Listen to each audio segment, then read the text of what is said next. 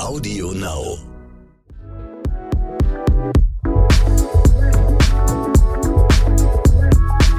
Herzfarben mit Brick Schaumburg und Lorraine Rahe.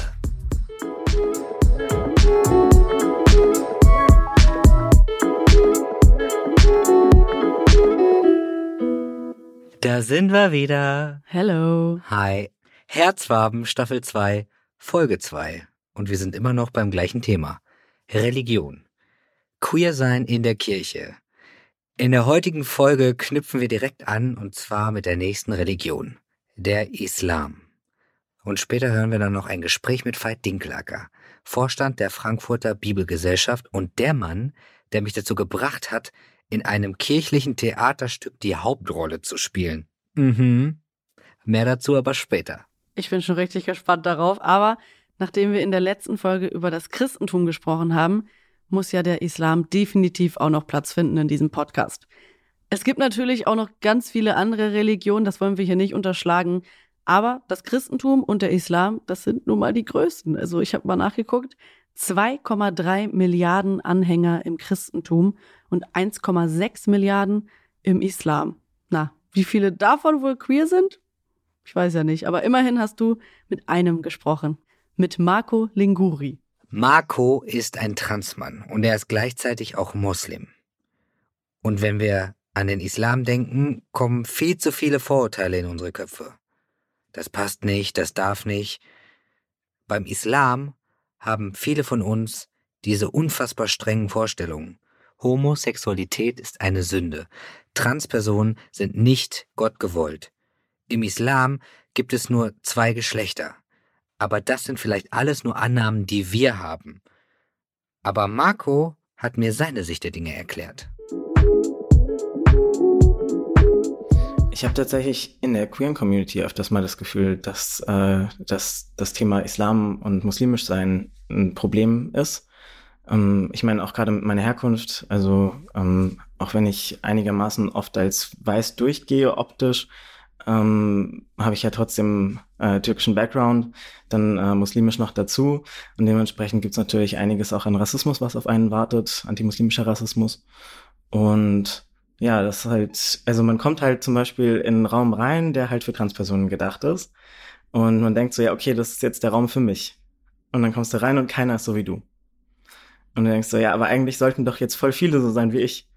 Aber ähm, also ich habe halt wirklich den, die Erfahrung gemacht, dass dann halt wirklich äh, nur Menschen mit einem weißen Background, äh, mit einem deutschen Background äh, zusammensaßen und äh, ich dann total der die abgefahrene Ausnahme war sozusagen und äh, man sich dann auch mit meiner Biografie nicht identifizieren konnte. Also ich konnte dann aus aus deren Geschichten konnte ich mir ein bisschen was nehmen, aber es war dann halt irgendwie, also man hatte nicht genügend Schnittmengen oft. Ähm, ich meine, es gibt ja auch noch andere Themen, die dann noch mit reinspielen. Also ich finde es ganz oft schwierig, dass man so denkt, ja, okay, wenn man einfach zehn Transmenschen in einen Raum packt, dann verstehen die sich schon so. Ähm, haben wir, glaube ich, alle die Erfahrung gemacht, dass das nicht unbedingt passt, weil man ja durchaus sehr unterschiedliche Erfahrungen macht und Trans dann ja nicht immer gleich ist so. Aber genau, dann halt nochmal mit anderen äh, Intersektionen aufzumarschieren, ähm, dann hat man hat man es nochmal ein bisschen schwieriger. Also man muss sich so wirklich so seine, also Mann, sage ich. Also im Grunde genommen, ich, ich musste mir ähm, ganz viele verschiedene Räume suchen, wo ich Teile von meiner Identität wiederfinde, damit ich dann Menschen finde, die mir in dem Punkt ähnlich sind. Aber es ist halt oft auch in den Räumen schwierig, dann ähm, nochmal erklären zu müssen, nein, das ist jetzt ein bisschen schwierig, dass du das so und so gesagt hast und so. Ich fand das jetzt unangenehm.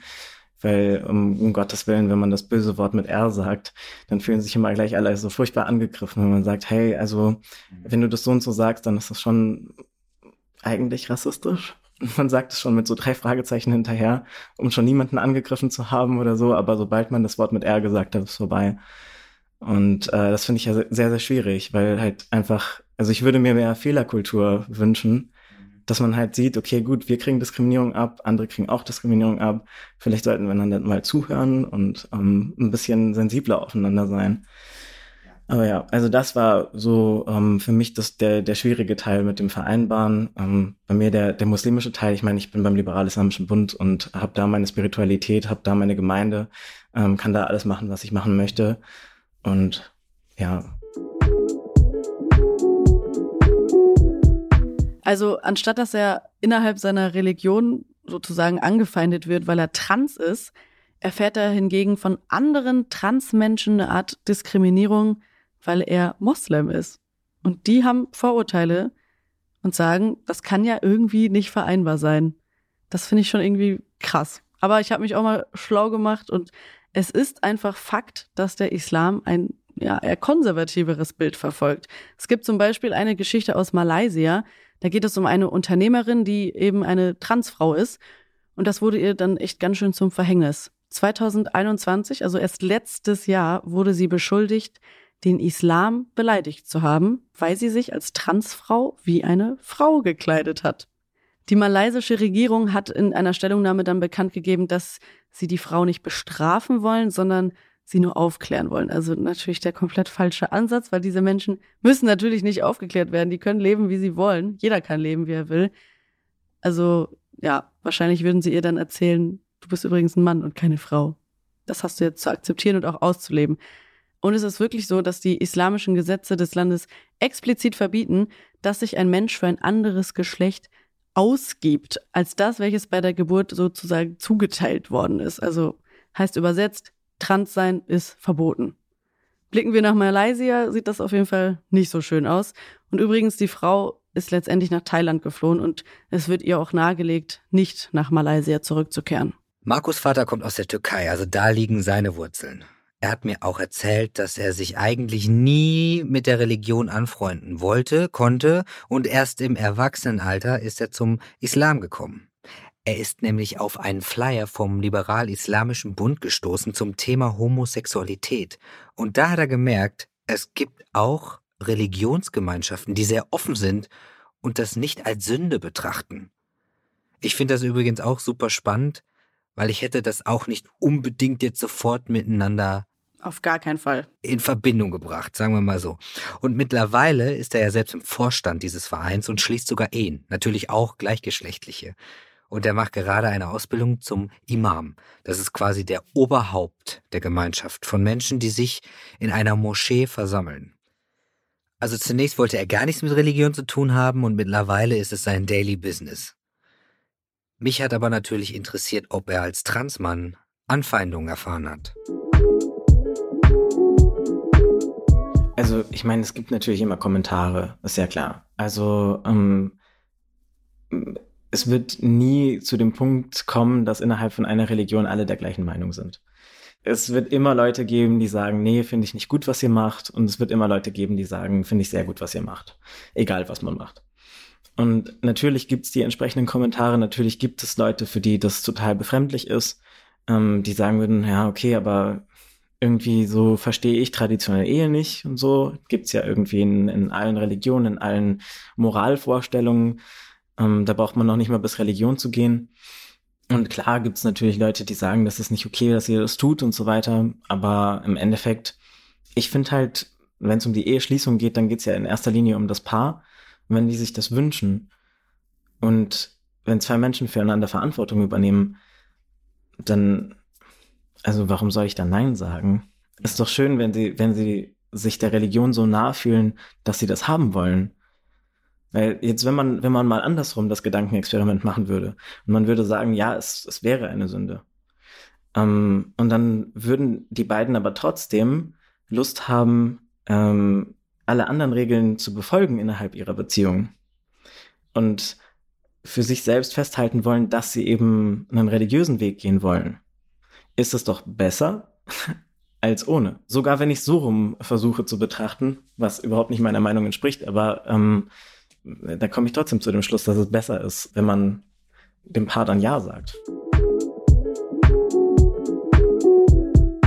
Ich finde es auf jeden Fall richtig schön, dass er sich da gefunden hat und vor allem ja auch keinen Gegenwind erfährt. Und letztendlich ist es wichtig, dass jeder Mensch so sein kann, wie er will und aussehen kann, wie er will und leben kann, wie er will. Und das geht niemandem was an. Und das ist auch gut so.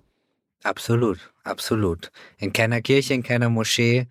Ich glaube, das sollte einfach an allererster Stelle stehen. Und äh, vor allem sollte es überhaupt kein Bestandteil des Glaubens sein. Also welche Sexualität ein Mensch hat, welches Geschlecht ein Mensch auslebt, hat, sich mit identifiziert. Aber trotzdem ist es ja so, dass es Menschen gibt, die all das nicht akzeptieren. Also egal ob dem Islam angehörig oder dem Christentum oder welcher Religion auch immer, wie Marco damit umgeht, das hat er mir erzählt. wenn ein Mensch sich viel Gedanken gemacht hat und zu einem bestimmten Schluss kommt und eine bestimmte Meinung glaubenstechnisch für sich selbst hat, habe ich an sich kein Problem damit. Auch wenn das eine Meinung ist, die andere Leute, äh, die, die Existenz anderer Menschen als Sünde erstmal bezeichnen würde. Solange die Person nicht beginnt, anderen Leuten zu erzählen, wie sie zu leben haben.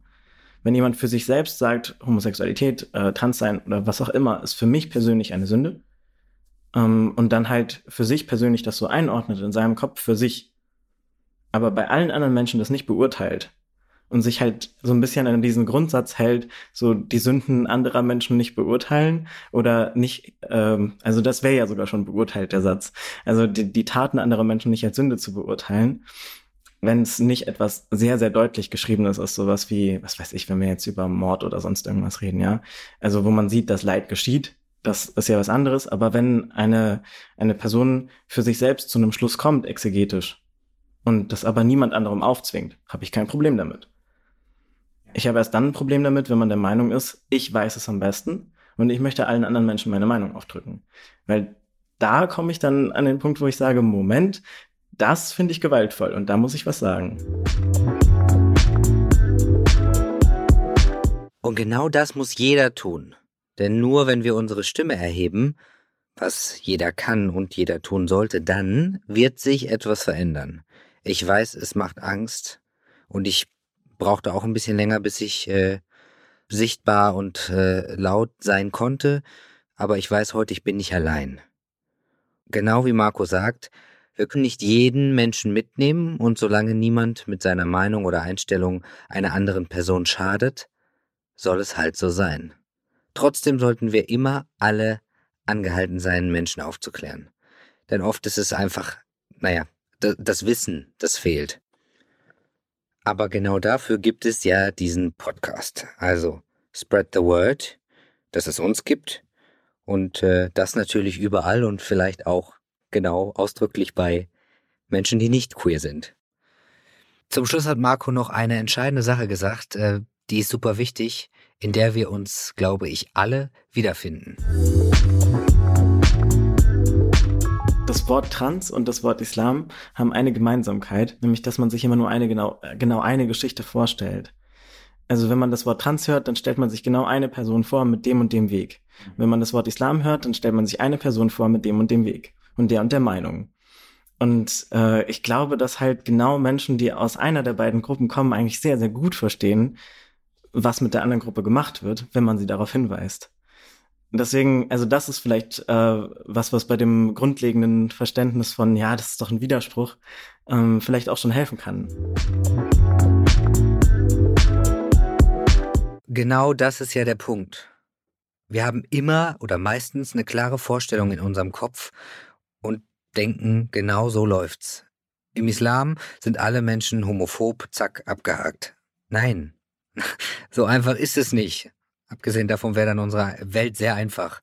Und ich bin dankbar darüber, dass Marco das mal aufgeklärt hat und hier in unserem Podcast mit mir unfassbar tolle Momente ausgetauscht hat. Also ich habe so doll gestrahlt und gegrinst, als ich mit ihm geredet habe. Das war unfassbar schön und ich bin bin sehr dankbar, dass ich diesen Input und den äh, das Wissen jetzt mit raus in die Welt tragen kann. Und genau dafür war er ja da. Ich hoffe, euch geht es genauso. Wir wollen aufklären, Wissen vermitteln und Menschen sollen uns hören, hinhören und sich fühlen, als wären sie mittendrin, statt nur dabei. Mittendrin im Religionsgeschehen ist auch Veit Dinklacker.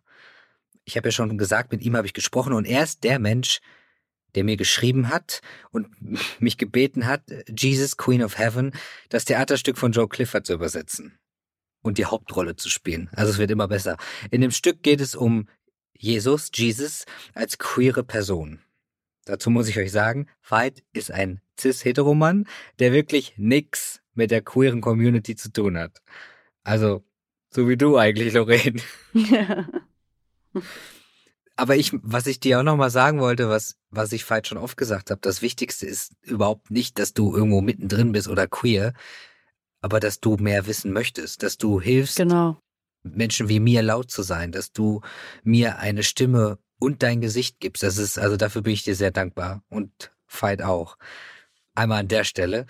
Aber das Theaterstück, was ich dann mit ihm gemacht habe, was ihm so unfassbar wichtig war, ähm, ja, darüber habe ich ja mit ihm gesprochen. Ich merke, wie weit für mich selbst der Weg ist, wie stark man so geprägt sein kann von Vorstellungen, die ähm, tatsächlich schlicht falsch sind und ja vor allem komplett engstirnig und ich muss da immer noch an mir arbeiten. Also meine, ich komme aus einer binären Weltsicht und ähm, der, die Schritte sind echt hart und schwer. Und ich merke aber, wie sich das lohnt, da ähm, äh, sich zu, von zu befreien und tatsächlich eben diesen Blick auf die Vielfalt wieder zurückzugewinnen und mir hilft tatsächlich da äh, so ein alter Text wie die Bibel, weil ich merke, darin ist die Vielfalt komplett, also es kommt aus einer vielfältigen Welt, ne? also im religiösen Sinne, im, im ethnischen Sinne, in all die Kategorien, die wir haben, kann man vielleicht davon ausgehen, dass es die damals eh gar nicht gab äh, äh und dementsprechend vielfältig das gewesen ist und deswegen äh, ist das immer wieder eindrücklich. Wir wurden natürlich auch angefeindet während der Ausstellung und es steht doch überhaupt gar kein drittes Geschlecht in der Bibel. Und ich sage, doch. Also es gibt zum Beispiel den Begriff des Eunuchen, ja, äh, den kann man jetzt auch eng führen, äh, aber es gibt sogar ein Jesuswort im Matthäus-Evangelium Kapitel 19, wo das ganz weit gefasst wird und gesagt, Jesus sagt, hm, nicht jeder versteht, was ich jetzt sage, aber äh, es gibt Eunuchen, die sind von Geburt an, es gibt Eunuchen, die werden von anderen dazu gemacht und es gibt Eunuchen, die sich, um Gott näher zu sein, selbst dazu machen. Und das ist für mich sozusagen eigentlich die ganze Diskussion innerhalb von drei Sätzen gesagt von keinem geringeren als von Jesus von Nazareth, wo man dann denkt, diesen Horizont hatte jemand in der galiläischen Provinz vor 2000 Jahren, worüber diskutieren wir eigentlich? Mhm. Und warum diskutieren wir überhaupt immer noch über Leben, die vielleicht, also die in den meisten Fällen die Menschen, die diskutieren, selber gar nicht führen. Aber das Stück super kontrovers eigentlich und irgendwie gar nicht. Also wir haben es ja dann übersetzt und durchgearbeitet und wir gehen mit der Erkenntnis aus der Nummer, also ich auf jeden Fall, dass wir überhaupt nichts umgeschrieben haben oder anders gesehen haben, sondern es ist alles da. Und wir haben auch nicht das ummünzen müssen auf, das ist jetzt eine, eine Transperson oder so, sondern ich habe dann viel mehr noch für mich so Aha-Momente gehabt und sehe jetzt nur noch mehr, dass alle Menschen zu allen Zeiten auf dieser Erde waren und immer, dass Jesus versucht hat, immer sich für alle stark zu machen und alle, sowieso alle geliebt und gesehen hat, aber auch, dass die Message verbreitet hat. Hast du auch noch irgendwie so ein noch mehr Aha-Momente mitgenommen? Ich meine, du hast ja stark recherchiert vorher. Für die Ausstellung haben wir natürlich nochmal das durchgearbeitet. Das finde ich total eindrücklich, wie auf den zweiten Blick so ein angeblich uraltes Buch wie die Bibel. Ja, ich meine, die Texte sind ja wirklich nur 2000 Jahre alt und älter da offen ist, auch für Themen, von denen wir denken, steht doch jetzt gerade ganz neu in der Presse. Nee, das ist schon immer da gewesen, ja. Also es geht los schon bei der Schöpfungsgeschichte, da heißt es, Gott schuf den Menschen nach Gottes Ebenbild und schuf äh, sie männlich und weiblich. Und da steht nicht als Mann und als Frau, sondern männlich und weiblich. Und dann gibt's tatsächlich in der Antike schon die Auslegung, dass der erste Mensch androgyn war, also männlich und weiblich, wie es da steht, wörtlich genommen. Und das bedeutet, das muss man nicht trennen. Es muss nicht immer hier weiblich, hier männlich sein, sondern das kann man zu danken. Auch äh, zusammendenken, auch, äh, da gibt es einen ganz herausragenden Satz im Neuen Testament, der auf die Endzeit blickt und sagt, es gilt nicht mehr Jude noch Grieche, noch Sklave, noch Freier, noch männlich, noch weiblich. Ihr seid alle eins. Also diese, diesen Horizont. Irgendwie hatte ich die Intuition, dass das da drin steckt, ja, aber man kann es tatsächlich auch auf das Thema Geschlechtervielfalt prüfen und kommt dabei auf ganz erstaunliche Zusammenhänge. Und ja, und da, da merkt man eben auch, unsere Begriffe, das betrifft auch Kategorien wie jetzt Jude, Grieche, Christ, Muslim, Buddhist oder Hindu, das ist ja auch alles wiederum Labels, ja. Als das Christentum entstanden ist, beziehungsweise zur Zeit Jesu, gab es halt noch keine Christen. Also, ja, Christus ist ja ein Titel und der, der sagt eigentlich, das ist der Erste der neuen Welt. Ähm, das ist keine Religion. So hat sich Jesus ja auch nicht verstanden.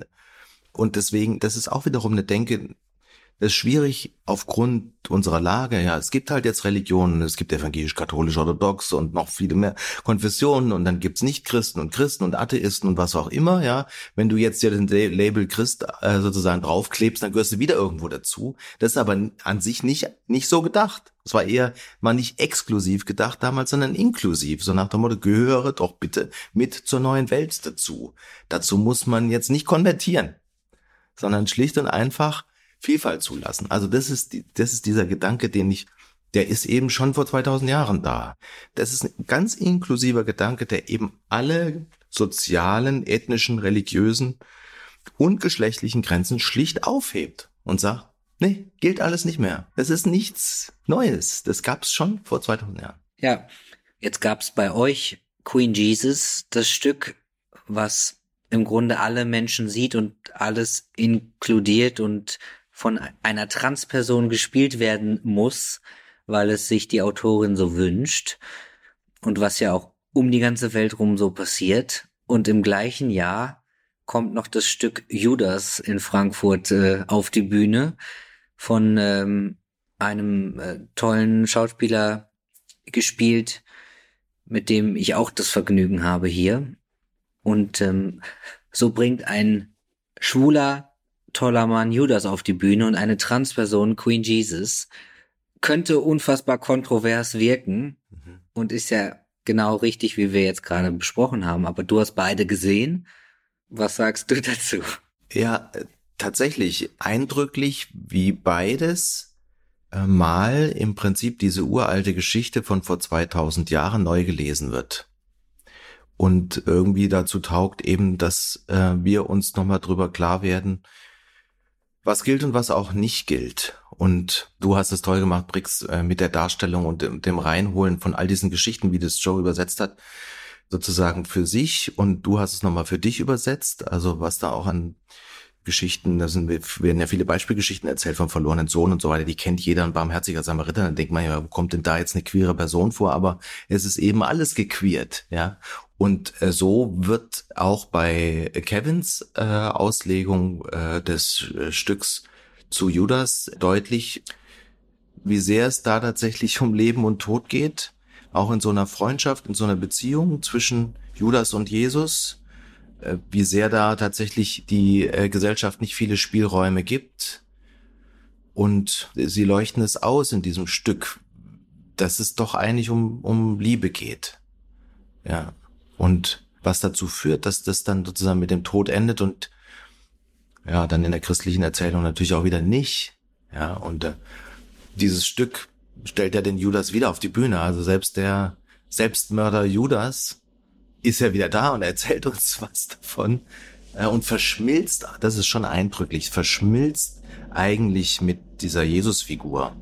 Also so wie das Kevin auch spielt, da sieht man eigentlich in dem Judas den Jesus selbst. Das ist ganz eindrücklich. Vielfalt zulassen und das schon vor 2000 Jahren. Veit bringt es echt auf den Punkt. Es ist einfach absurd, wie einfach alles verdreht wird und das über so, so viele Jahre.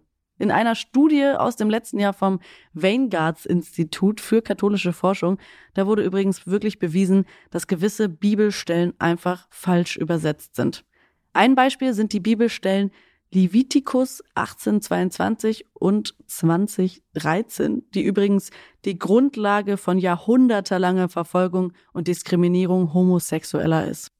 Da steht nämlich Folgendes. Schläft einer mit einem Mann, wie man mit einer Frau schläft, dann haben sie eine Gräueltat begangen. Beide werden mit dem Tod bestraft, ihr Blut soll auf sie kommen.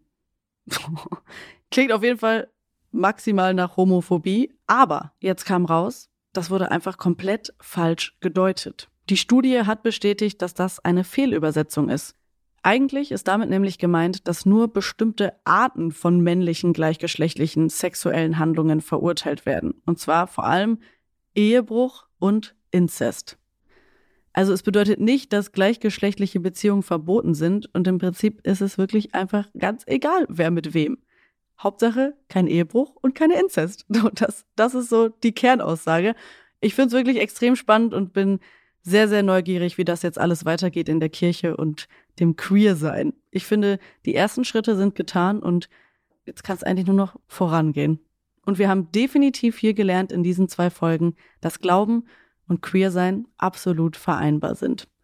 Du hattest im Gespräch mit Veit ja auch schon angedeutet, dass du auch mit Kevin gesprochen hast, der ja in seinem Theaterstück den Judas gespielt hat. Ja, genau. Und äh, ihn habe ich natürlich auch gefragt, wie er zur Religion steht. Und äh, seine Antwort hat mich mega überrascht. Oh, das ist äh, spannend und schwierig und schön und kompliziert irgendwie alles in einem. Ich bin christlich groß geworden. Mein Vater hat das, äh, glaube ich, aber tatsächlich mehr so, weil das halt immer so war, von seinen Eltern mitbekommen. Aber ich erinnere mich daran, dass wir so einen Holzwürfel, so einen Tischgebetwürfel hatten. Ich fand es immer ganz schön. Den so, kenne ich, ja, den kenne den, ich. den zu würfeln und dann das vorzulesen. Wir waren in der Jungschar, mein Bruder und ich, und das war ein ganz wunderbares Erlebnis. Wir hatten einen ganz, ganz, ganz tollen Pfarrer, der Hermann. Der hatte oben eine Glatze und alles drumrum war lange, lockige Haare und der hatte irgendwie bunte Kleider an und seine Gitarre und der hat uns Kirche und Gott einfach total schön vermittelt. Da das aber zu Hause so wenig Thema war, trotz dieses Tischwürfels, hatte das dann auch ja irgendwie leider sehr wenig Raum in meinem Leben. Und dann noch mit meinem Outing und äh, vor 15 Jahren ja irgendwie noch mal einem anderen Thema äh, zumindest, ne, so Kirche und Homosexualität. Und ich wusste, dass wenn ich einen Partner finden würde und heiraten wollen würde, dass es in der Christ Kirche nicht gehen würde, bin ich aus der Kirche ausgetreten und hatte also null Bezug zur Kirche. Und tatsächlich erst dann unser erster Sohn kam, fing das dann bei meinem Mann und mir wieder an, als wir uns darüber Gedanken gemacht haben, wie wir erziehen wollen. Und dann kamen sofort eben all die christlichen Werte in uns hoch, mit denen wir groß geworden sind, in einer nun mal christlich geprägten Demokratie, die ja auch ganz viele wunderbare Aspekte hat, wie eben Nächstenliebe, füreinander da sein, ne? So ähm, muss ich jetzt nicht alles aufzählen. Und dann war für uns relativ schnell klar, dass wir unseren Sohn, später dann bei unserer Tochter eben das Gleiche, christlich erziehen wollen. Mhm. Unabhängig von dem Gedanken, ob wir jetzt an Gott glauben oder nicht. Wir wollten das unseren Kindern ermöglichen, an Gott glauben zu können. Und tatsächlich habe ich dann über meinen Sohn wieder den Bezug zu Gott gefunden. Ich tue mich manchmal immer noch schwer, wahrscheinlich einfach, weil ich so, ne, weil irgendwie Prägung, ich tue mich manchmal immer noch schwer zu sagen, ich glaube an Gott, aber ich, ich glaube, ich glaube an Gott. Ich glaube, mein Problem ist manchmal, dass ich dieses kleine zweifelnde Männchen in mir habe, das sagt, ja, aber das ist doch so wie, weißt du? Aber ich will, Du glaubst. aber ich will, ich will vor allem glauben und weil deswegen, weil das merke ich mich bei meinen Kindern. Gestern erst, glaube ich, hat mein Sohn gesagt, du bist doch immer bei mir. Und ich, ja.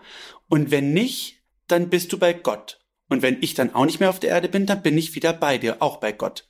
Oh. Und es war so krass und so groß, weißt du, so, wo ich so dachte, ja, ich will daran glauben. Ich will daran glauben, dass ich immer, immer, immer mein Kind und auch mein Mann und alle Menschen, die ich lieb habe, später wieder um mich habe. Und das war so, und so schließt sich dann der Kreis absurderweise, dass ein schwuler Mann äh, über seinen Pflegesohn wieder so einen richtig schönen Zugang zu Gott und Mhm. dem Glauben findet. Wie wunderschön einfach. Also, dass er durch seinen Sohn zurück zum Glauben kam und durch was für eine wunderschöner, echter Moment das einfach passiert ist.